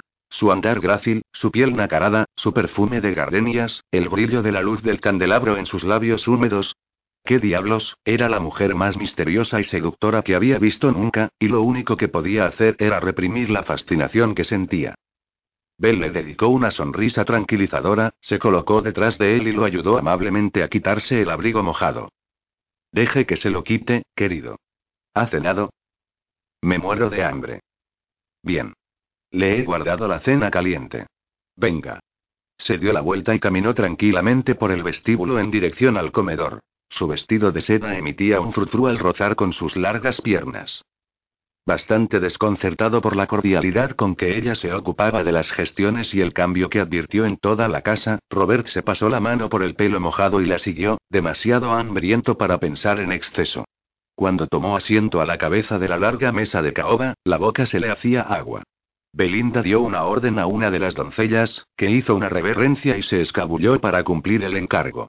Ella se movió con ligereza hacia el trinchero, donde había un cubo de hielo con una botella de vino blanco, y le sirvió una copa mientras Aux se preguntaba qué diablos había ocurrido allí mientras él estaba fuera. ¿Qué demonios les había hecho a sus sirvientes?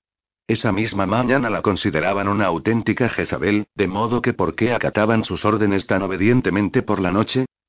Al acercarle la copa de vino, Bell reparó en su expresión confundida y le lanzó una sonrisa irónica. He convocado una pequeña reunión con los criados que traen en los puestos más importantes mientras usted estaba fuera. ¿Y ha recurrido a la brujería o simplemente los ha sobornado, si puede saberse? Ninguna de las dos cosas. Sencillamente les he recordado el honor del que gozan al servir en Knight House y que no les corresponde a ellos juzgar los actos de su amo, y les he dicho, bueno, olvídese de lo que les he dicho. Basta con decir que se han dado cuenta de que no estoy aquí para tontear con, su excelencia añadió con una reverencia formal, y a continuación se deslizó hacia atrás y se sirvió una copa de vino. Me está advirtiendo a mí también, Sonriendo con dulzura, Bell se dirigió a la mesa y se sentó tranquilamente en la silla situada a la derecha de Robert. ¿Qué tal la sesión? Desesperante gruñó él mientras partía un pedazo de pan. ¿Qué ha pasado? Belinda escuchó en silencio, con la mejilla apoyada en una mano, asintiendo mientras él relataba con cierta impaciencia su discusión con Eldon y Sigmund y se quejaba de su maldito dolor de cabeza. Sin embargo, cuando el mayordomo trajo la cena, ya se había desahogado y librado de gran parte de su frustración y estaba listo para cenar. Cuando la tapadera plateada fue retirada de su plato, descubrió una de sus comidas favoritas. Chuletas de cordero a la base con espárragos tiernos embadurnados con mantequilla. Belinda le sirvió vino tinto para acompañar la carne, y Robert metió mano a la comida. Ella dio un sorbo de vino mientras contemplaba la lengua de la llama que ardía en lo alto de la vela. Tenemos que fijar un día para la cena, Robert. Un. dijo él, devorando el cordero. Necesito que me dé una lista de invitados. Cuanto antes invitemos a esos caballeros, mejor. Al fin y al cabo, no voy a estar aquí eternamente. Le dedicó una sonrisa velada y dio un trago de vino. ¿De verdad espera hacer cambiar de opinión a esos viejos tercos sobre los asuntos de Estado moviendo sus bonitas pestañas? A usted es al que le toca hacerlos cambiar de opinión, Robert. Por lo menos yo puedo hacer que lo escuchen. Tendrá que ser una cena exclusiva para caballeros. Evidentemente, sus esposas no vendrán mientras yo sea la anfitriona. Por el bien de su reputación, no se me ocurriría invitar a Arriete y a sus amigas para que entretuvieran a los hombres, o su casa ganaría fama de burdel. ¿De verdad es buena idea? Confíe en mí. Prepáreme una lista de invitados. Yo me ocuparé de lo demás. Me asusta, murmuró él. Bell se rió entre dientes y le tocó el brazo cariñosamente. Muy a pesar suyo, Robert sonrió. De postre había tarta de frambuesa y crema de almendra, para ser disfrutadas con una copita de brandy. Al final de aquella magnífica cena era un hombre nuevo. Estiró los brazos por encima de la cabeza con satisfacción y contuvo un gran bostezo. Belinda le tomó la mano afectuosamente. Venga, tengo una sorpresa para usted. Él la miró intrigado. ¿Qué tipo de sorpresa? Si se lo dijese no sería una sorpresa, ¿no cree, Robert? Ahora pórtese bien y venga conmigo. Él cogió su brandy y se dejó llevar de la mano a la biblioteca. Allí había una pequeña lumbre crepitante que aplacaba el insólito frío de aquella noche. Robert entró sin prisa en la habitación y miró alrededor con curiosidad. ¿Otro regalo? se preguntó. Su humor había mejorado considerablemente, pero el dolor de cabeza persistía. Espero que no le moleste el fuego. Con este tiempo tan deprimente, pensé que, Está bien, masculló él. Siéntese en su sillón, sugirió Bell, cruzando las manos por detrás de la espalda. Él se dejó caer de buena gana en su gran butaca de cuero junto a la chimenea y permaneció a la espera. Eché la cabeza hacia atrás y cierre los ojos. Roberto obedeció. Oyó cómo ella se movía por la habitación y luego todo se quedó en silencio. Un momento después brotaron del piano las pairras notas lentas y delicadas. Abrió los ojos y se quedó mirándola fijamente mientras tocaba para él. Era evidente que había afinado el graf mientras él estaba fuera. Por un instante deseó estar enfadado con ella por haberse atrevido a entrometerse en su vida, pero le resultó imposible indignarse ante la oleada de felicidad que lo embargó al reconocer los primeros compases de Boy Chesapete, la dulce y hermosa aria de Cherubino en las bodas de Fígaro. Es una pieza que se toca en las academias para señoritas, pensó él, sonriendo para sus adentros mientras observaba cómo ella leía la partitura completamente absorta. Bell no cantó para él, pero Robert conocía la letra. Vosotras que sabéis lo que es el amor, mujeres, decidme si yo lo tengo en el corazón. Lo que yo siento, os diré, es para mí nuevo, comprenderlo no sé. Siento un afecto lleno de deseo que ora es placer, ora es martirio. Me hielo, y después siento el alma inflamar, y en un momento me vuelvo a helar. Busco un bien fuera de mí, no sé quién lo tiene, no sé qué es.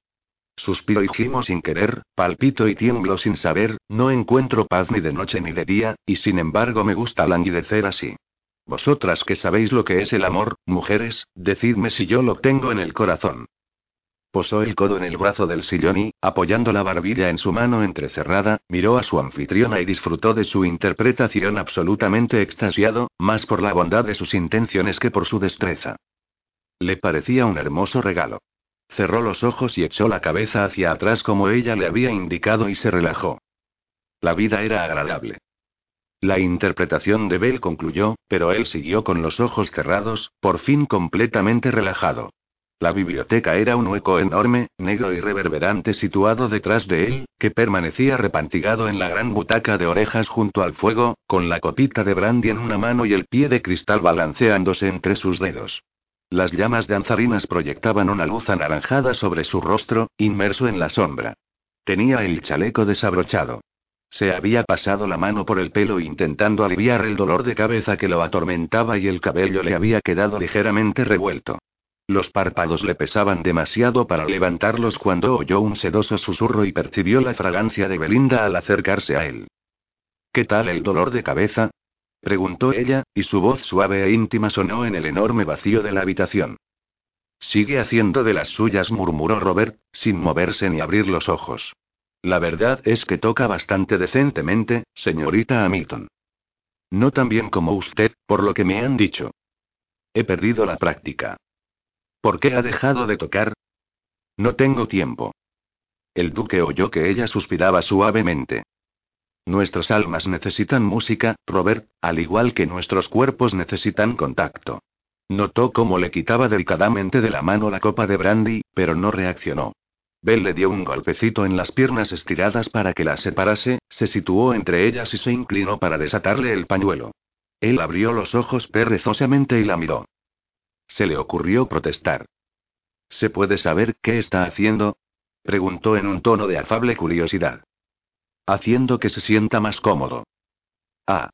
Cerró de nuevo los ojos, disfrutando de la singular sensación de sus delicados dedos al aflojar el meticuloso nudo del pañuelo, y un instante después Bell tiró de él y se lo quitó deslizándolo.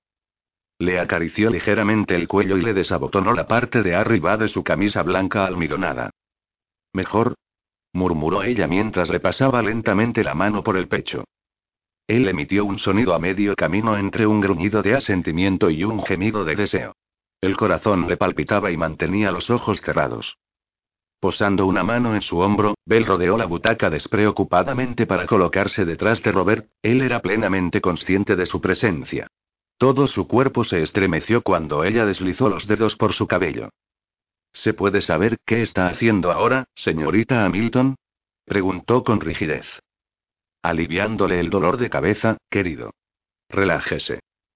Confuso y ansioso, trató de obedecer mientras ella le acariciaba el pelo muy suavemente. ¿Acaso no sabía cómo estaba tentándolo? ¿Dónde le duele? murmuró ella. Aquí. Sí asintió él, mientras ella presionaba con sus pulgares en dos puntos palpitantes situados en la base del cráneo. Sus pulgares trazaron círculos con una suave insistencia sobre los músculos agarrotados del cuello hasta que empezaron a relajarse poco a poco. Los instantes pasaron. Belinda dijo él con cautela, adoptando un tono cortés por miedo a que una palabra equivocada hiciera que ella dejara de proporcionarle aquel glorioso placer, esa historia sobre París y la academia de señoritas en la que daba clases, ¿era cierta? Las manos de ella interrumpieron el masaje. Robert, querido. Habló con un dulce tono de amonestación. ¿Qué le hace pensar que nuestro acuerdo le da derecho a conocer los detalles de mi pasado? En lo que respecta a mi hermana, su pasado es de mi incumbencia. Bueno, no se preocupe, no corrompí a su hermana. Lady Jacinda no corre ningún peligro. Aunque en mi opinión es una chica impetuosa y me aventuro a pensar que se debe a la falta de consejo materno. Lo he hecho lo mejor que he podido, dijo él poniéndose a la defensiva. Ella se rió dulcemente y le pasó los dedos por el pelo. Estoy segura de que lo hizo, querido, en todos los aspectos. Pero usted es un hombre, añadió en un elocuente susurro. Está evitando mi pregunta. Muy bien, si tanto le interesa, durante un tiempo di clases de francés, música, historia y conducta en la academia de la señora Hall. Fue mi último puesto respetable antes de esto. Out cerró los ojos y se rascó una ceja lleno de indignación. Una cosa era que una cortesana le estuviera frotando la espalda y otra bien distinta que lo estuviera haciendo una condenada profesora de una academia para señoritas. Dolph se las ingenió para que me despidieran, continuó Bell. Durante un mes vino a verme cada día, y al final convenció a la directora de que él era mi verdadero amor, de que yo no era ni respetable ni casta, y de que ejercía una mala influencia sobre las chicas. La señora Hall llegó a la conclusión de que era una amenaza para las estudiantes, de que mi conducta pondría en peligro el bienestar moral de las chicas, y me despidió. ¿Y no le dijo que Dolph mentía? Desde luego, pero ya sabe lo pesada que puede llegar a ser la señora Hall, si ha tratado alguna vez con ella. Le preocupaba el prestigio de la academia, pero yo no quería que la reputación de las chicas se viese manchada por nada antes de que hicieran su debut en sociedad, añadió. Dejé el trabajo por el bien de ellas sin oponerme demasiado. ¿Y qué hizo entonces? Fui a ver a Arriete y luego apareció usted. Ah, dijo él, percibiendo una nota sutil en su voz que le advirtió que había pisado en terreno pantanoso. Y ahora, Excelencia, ¿hará el favor de mantenerse callado y disfrutar del masaje? ¿O quiere que pare? Él inclinó la cabeza hacia atrás y le sonrió arrepentido. No diré una palabra. Ella le respondió con una sonrisa serena y le acarició la mejilla, que estaba áspera por la barba incipiente de aquel día. Es usted un granuja atractivo, Auxcliffe. Al menos cuando no tiene el entrecejo fruncido. Eché la cabeza atrás. Roberto obedeció. Bell le acarició, masajeó y frotó el cuello y la espalda en silencio. Para sorpresa de él, su remedio surtió efecto. ¿Le gusta? MMM. Poco a poco Auk se dejó llevar por el placer de sus caricias. La tensión comenzó a disminuir lentamente. Sí, así está mejor, mi amor, susurró ella, deslizando lentamente hacia arriba sus cálidas y firmes manos a ambos lados del cuello para acariciar la mandíbula tensa. Robert se fue relajando, cautivado por aquella sensación. Su cuerpo estaba en su poder, como si fuera arcilla en sus manos. Tras los párpados imaginó lo que deseaba hacerle. Fille de Joye. Chica de placer.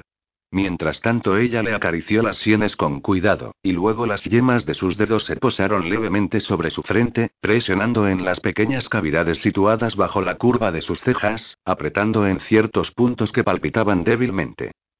Bell se detuvo el tiempo suficiente para que una punzada de desilusión recorriera el cuerpo de Robert y le hiciera pensar que ya había acabado, pero estaba equivocado. Tras rozarle suavemente los lados de la cara y el cuello con los nudillos, le desabotonó varios botones de la camisa. Luego deslizó las manos por dentro, acariciando y explorando su torso desnudo. Auk se puso en tensión lleno de deseo, mientras el corazón le latía con fuerza. No se atrevía a abrir los ojos por miedo a que todo fuera un sueño del que no quería despertar. Notó cómo le desabotonaba del todo la camisa, y sus manos sedosas la abrieron rozándole a ambos lados. El aire fresco le acarició la piel, y el calor del fuego tiñó su vientre y le caldeó la ingle. Robert sintió su suave rostro junto al de él, meciéndose contra su mejilla al tiempo que sus manos resbalaban por su pecho hacia el vientre. Una fuerza angustiosa y anhelante se propagó por su piel bajo el suave roce de ella. La expectación recorrió todo su ser como el fuego, un deseo que no había experimentado con ninguna otra amante en el pasado. Tócame. Oh, Dios, por favor, tócame, ayúdame, respiró profundamente. Se aferró a los brazos de la butaca, a la espera de lo que iba a hacer ella. Sintió que ella lo besaba en la oreja, acariciándole suavemente el lóbulo con la lengua, y cayó completamente bajo su hechizo. Cuando ella abarcó con la mano la protuberancia de sus pantalones negros y lo acarició, Auk dejó escapar un leve gemido de profunda gratitud y relajó los muslos. Tal vez ella estaba esperando a que protestara, pero a él le resultaba imposible, estando como estaba completamente a su merced. La respiración de Robert se aceleró, ella le desabrochó los pantalones y deslizó su mano dentro, y para entonces ella estaba listo y palpitaba. Oh, Robert susurró Bell en señal de aprobación, al tiempo que agarraba su miembro suave y rígido y lo acariciaba de arriba abajo una y otra vez. Él gimió y abrió los muslos, con hambre de algo más. Ella se lo concedió, lo liberó totalmente de los pantalones y lo acarició, al principio con suavidad y luego con más firmeza. Out curvó las manos sobre los brazos de la butaca y se aferró a ellos hasta que los nudillos se le pusieron blancos. Podía sentir la mirada de ella posada sobre su rostro, como si estudiase su reacción a la más mínima caricia, aprendiendo los requisitos exactos del placer como una verdadera profesional. Con la punta de la lengua recorrió la curva de su oreja, haciendo que se volviera loco. Él giró la cabeza, buscó sus labios y la besó con una temblorosa codicia mientras ella no paraba de acariciarlo. De pronto Bell interrumpió sus caricias. Dejó de besarlo y él abrió los ojos, confuso y ardoroso. La miró con una consternación llena de asombro bajo el pelo revuelto. No podía dejarlo así bajo ningún concepto. Él le había pagado. Sin embargo, comprobó con alivio que ella no se iba, solo estaba moviéndose para colocarse frente a él. Él la miró fijamente, necesitado, sorprendido y ansioso, consciente de que aquello era lo que había soñado. Belinda le sostuvo la mirada, con su hermoso rostro seductor y sereno, y sus ojos azules como una orquídea oscura brillantes de deseo. Apoyando las manos en los anchos muslos de Robert, se arrodilló entre sus piernas. Él se mantuvo a la espera con la respiración entrecortada, extasiado, nunca había estado tan excitado en su vida. Como una hermosa devota pagana, Bell deslizó las manos por el amplio pecho de Aug besándolo a medida que avanzaba. Removió con los dedos el rizado vello de su pecho y le rozó los pezones con la lengua mientras, más abajo, ahuecaba la mano y acariciaba su pene rígido. Aug no podía creer su suerte. Él no lo había pedido ni había pagado por ello, ella no tenía por qué hacerlo, lo cual solo podía significar que en ese preciso instante no era dinero lo que ella deseaba, sino que lo deseaba a él. Cuando ella descendió con sus besos hacia el vientre, su asombro se desvaneció ante la oleada de éxtasis que invadió su ser. Bell trazó un círculo de forma suave y provocativa alrededor de su ombligo, y luego separó los labios mojados y recibió con lentitud e indecisión la cima de su imponente erección en su boca húmeda. Él apoyó la cabeza en el respaldo de la butaca con un gemido de deleite y tocó su cabello sedoso. Bell lo chupó amorosamente, frotándolo vigorosamente en todo momento con sus manos cálidas y firmes, y acariciándolo con dulzura por todas partes. Soltando un profundo gemido, Robert deslizó las manos por el pelo de Belinda, inclinó la cabeza hacia adelante y la miró, mientras le rozaba la mejilla con los nudillos lleno de un tierno y turbulento deseo. No lograba entender por qué y cómo había renunciado a aquello durante tanto tiempo. Tras varios minutos de absoluto éxtasis, Bell miró hacia arriba con una maliciosa sonrisa de mujer mundana, el ideal de los sueños de todo escolar, deslizando la punta de la lengua por su miembro. Su mirada sensual y cómplice se cruzó con la de Robert, y a continuación agachó de nuevo la cabeza, y dio vueltas y vueltas con la lengua alrededor de su glande, extraordinariamente sensible. Si bien sus movimientos y sus ojos grandes y rebosantes de afecto al levantar las pestañas poseían cierto candor ingenuo, aquella pequeña revelación de su inexperiencia no disminuyó el placer, sino que lo incrementó. Una excesiva experiencia por su parte tal vez habría resultado irritante. Él la encontraba irresistible tal y como era. Robert no supo cuánto tiempo pasó hasta que ella se apartó y lo miró a los ojos de forma erótica y seductora, él le sostuvo la mirada con un feroz deseo animal. Ansiaba levantarle la falda y dejar que se montase sobre él en la butaca. Pero ella tenía otros planes. Permaneció de rodillas aferrada a las caderas de Auk, arañándolo con las uñas. De pronto él la cogió por la nuca y, tirando de ella hacia arriba, la besó apasionadamente. Ella gimió de placer bajo su ardiente beso. Dios, había querido besarla así desde el primer día que la había visto en casa de Arriete. Quería que los dos se dejasen llevar, hasta que el último cristal de hielo que cubría la altiva fachada de Bell se derritiera, y amarla fogosamente hasta que lograse liberar el ángel que residía en su interior. Finalmente Belinda lo detuvo, empujándolo contra el respaldo del sillón. Él la tomó de la mano, entrelazando sus dedos con los suyos.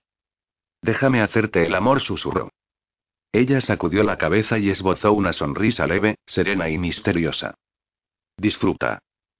Aún no tuvo fuerzas para oponerse cuando ella volvió a arrodillarse. Bell abrió su dulce boca e introdujo su miembro hasta el fondo de tal forma que por poco se ahoga con su tamaño, y a continuación lo extrajo y lo chupó apasionadamente con renovada e inequívoca determinación. Él cerró los ojos y se abandonó. Robert estaba tan necesitado que no tardó mucho en culminar. Mientras sus gemidos de éxtasis inundaban la habitación, la joven y hermosa cortesana se echó hacia atrás y lo llevó al orgasmo con sus manos sedosas y calientes, una explosión liberadora que brotó a chorro sobre su vientre y su pecho. Oh, Dios, Belinda exclamó al fin con voz entrecortada, recostándose en el sillón, completamente agotado. Apenas se dio cuenta de que habían pasado unos instantes y que ella se había puesto en pie, pero entonces vio que Bell cogía el pañuelo de muselina desdoblado y lo desplegaba sobre su vientre con una sonrisilla sensual y cómplice. ¿Te encuentras mejor, Auxcliffe? Él se echó a reír fatigosamente mientras ella apuraba el resto de brandy. Bell retiró el pañuelo empapado con aire indiferente y lo lanzó despreocupadamente al fuego. Aux se limitó a contemplarla con una admiración llena de asombro, excesivamente saciado para mover un músculo. Menuda mujer. Bell regresó junto a él en silencio y le abrochó de nuevo los pantalones, y luego se recreó acariciándole distraídamente el pecho y los hombros con la punta de los dedos. Sus pestañas ocultaban su mirada. ¿Vas a dormir aquí? ¿Te traigo una manta? Él la cogió de la muñeca con delicadeza y tiró de ella para que se sentara en su regazo. Deslizó el otro brazo alrededor de su cintura para que no pudiera escapar. Le apartó detrás de la oreja el pelo que se le había despeinado y reparó en su mirada velada de incertidumbre. ¿Por qué lo has hecho? le preguntó en voz baja. Porque lo necesitabas. ¿No te ha gustado? dijo ella, poniéndose inmediatamente a la defensiva. Oh, claro que sí, declaró él con una sonrisa ronca. ¿Te ha molestado? No digas tonterías. Has estado poniendo en duda mis dotes como cortesana desde la noche que nos conocimos, y pensé que debía ponerte en tu sitio, dijo ella en tono arrogante, con los brazos en tensión. Él se rió suavemente y le dio un beso dulce en la mejilla. Pues has ganado un adecto, señorita Hamilton. Puedes ponerme en mi sitio siempre que quieras. Ella bajó los párpados, sonriendo. Permanecieron de ese modo durante un largo rato. Ella, rígida y recelosa, y él, acariciándole la mejilla y la curva del cuello con la nariz, tratando de hacer que se relajase. Tenía un tacto cálido y maravilloso. ¿Lo he hecho bien, Robert? Preguntó Bell casi con timidez al cabo de un rato. ¿Puedes decirme la verdad? Él se echó a reír ante lo absurdo de la pregunta, pero se quedó inmóvil cuando ella añadió. Porque yo, nunca. Augla miró sorprendido. No te ha gustado, dijo ella, poniéndose rígida al ver su expresión. Sí, has estado magnífica, mi amor. Ven aquí, susurró él, tomando su rostro entre sus manos con ternura. Acalló sus preocupaciones con un beso suave que se volvió cada vez más profundo. Poco a poco Bell dejó que separara sus labios y saboreara su lengua. Que Dios lo perdonara, pero la creía. Sin embargo, ¿por qué había decidido concederle aquel privilegio a él? Un temblor le recorrió el cuerpo cuando la besó. En ese momento, mientras acariciaba con su boca los blandos y satinados labios de Bell, ella era todo su mundo, retuvo el aliento de su cortesana en los pulmones, recibió su leve suspiro con la lengua, y se sumió en una obsesiva adoración, disfrutando de aquella boca que lo consumía. Le dio un beso delicioso y profundo con el que expresarle todas las cosas que no podía decir. Ella empezó a ablandarse entre sus brazos, devolviéndole el beso de forma más apremiante y deslizando los dedos entre su pelo. Robert sintió que su deseo florecía como un capullo prieto de rosa que se abre para recibir el calor pausado y fastuoso del sol. Bajó la mano por el cuello de Bell, ansioso por besarla en aquel lugar pero incapaz de despegarse de sus suaves labios. Deleitándose en su boca con tierna insistencia, acarició su cabello claro y pensó, Dios mío, ¿qué me estás haciendo, muchacha? Unos minutos más tarde ella puso fin al beso y respiró hondo. Cuando se apartó y miró fijamente a Robert, sus ojos de tono azul violáceo tenían una expresión vulnerable y angustiada. Él recorrió con los dedos la curva de su mejilla. Duerme conmigo. Déjame que te devuelva el favor. No. Buenas noches, Robert, tengo que irme. Se retorció entre sus brazos, pero él la estrechó con más fuerza, sonriendo fatuamente ante su tibio forcejeo. Quédate, amor. Duerme entre mis brazos. Rodeó su rostro con las manos y se inclinó para besarla otra vez, pero ella se escabulló y salió rápidamente de la biblioteca en medio del susurro de la seda. Out frunció el entrecejo cuando la puerta se cerró. Se preguntaba si debía ir tras ella, pero decidió que no lo haría. Fueran cuales fuesen sus motivos, Belinda no quería que él la tocase en ese preciso instante, y Robert se negó a cometer un error. Ella sabía cómo mantener a un hombre a raya mejor que cualquiera de las mujeres que había conocido. ¿Cómo podía un caballero escalar sus muros, asaltar su ciudadela, conquistar la torre de marfil de su corazón? Pensó, sintiéndose solo ahora que ella se había marchado. Su mirada de preocupación comenzó a vagar por el perímetro de la biblioteca y se posó en el piano afinado, y cayó en la cuenta de que Bell poseía otros sentidos que él podía deleitar. Nuestras almas necesitan música, al igual que nuestros cuerpos necesitan contacto sonriendo con tristeza, Robert pensó. Qué cortesana tan sabia. Haciendo un gran esfuerzo, se levantó de la butaca. Al dirigirse hacia el piano haciendo crujir los nudillos, la camisa y el chaleco dejaron su pecho al descubierto. Sintiendo una punzada de nostalgia por la parte de sí mismo que había perdido, tocó una tecla con aire vacilante, y sintió que aquella nota solitaria resonaba en el pozo de su alma. Si Bell no estaba dispuesta a aceptar sus caricias, le ofrecería música. Las teclas de marfil tenían un tacto suave como el satén bajo las yemas de sus dedos. Se quedó quieto con los ojos cerrados y rescató de su memoria la queridísima pieza, pues aún se acordaba de cómo dar rienda suelta a sus emociones por medio de las manos. Conmocionada, reprimiendo las lágrimas de confusión, Bell se puso su bata y se dirigió hacia su tocador de madera satinada. Dios mío, qué beso. Punto le tembló la mano al verter agua con el jarrón en la palangana. Dejó el jarrón a un lado y se inclinó para salpicarse la cara antes de irse a la cama. Se restregó con cierta brusquedad, mientras por dentro se debatía con la ciega desesperación de quien lucha contra un enemigo invisible. No podía creer lo que había hecho. Le había hecho una felación al duque de Auxcliffe como una auténtica y decidida prostituta, y él estaba tan atractivo. Tan atractivo en su abandono, tan atractivo en la culminación, con la bruma luminosa de satisfacción que apareció después en sus ojos oscuros. Ni siquiera estaba segura de cuáles habían sido sus motivos, pero parecía como si hubiera sentido la necesidad de exhibir su poder sobre él, demostrarle que, al juzgarla como una puta, no se había dado cuenta de que ella sabía exactamente cómo derribar su fachada de superioridad moral.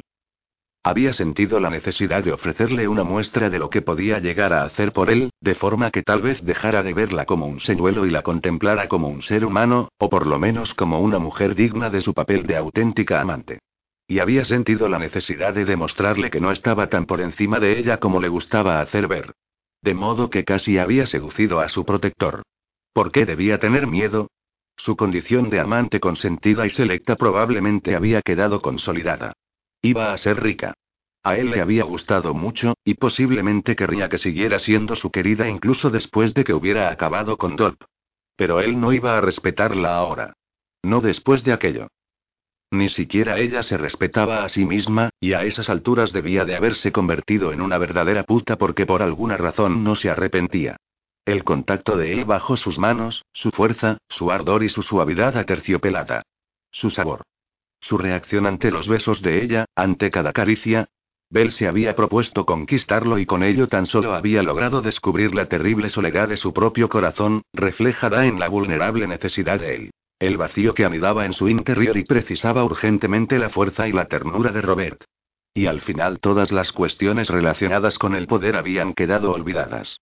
Besarlo, servirle, ofrecerle placer eran cosas lo suficientemente placenteras para ella, y aquella era una situación ciertamente peligrosa.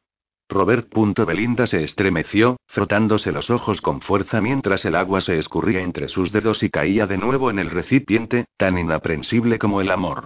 Se apartó de la palangana y se dobló en silencio, llevándose la mano al vientre y conteniendo un enorme sentimiento de aterradora soledad, casi tan intenso como un dolor físico. Él no debía saberlo. Él no debía notarlo. Una cortesana no podía amar, o de lo contrario acabaría destrozada. Se dirigió a la cama, se tumbó y se cubrió los ojos con el antebrazo para reprimir las lágrimas. Fue entonces cuando se elevaron las primeras notas de la planta baja, vacilantes, inquisitivas, como el primer beso que se habían dado en casa de Arriete. Contuvo la respiración y permaneció a la escucha.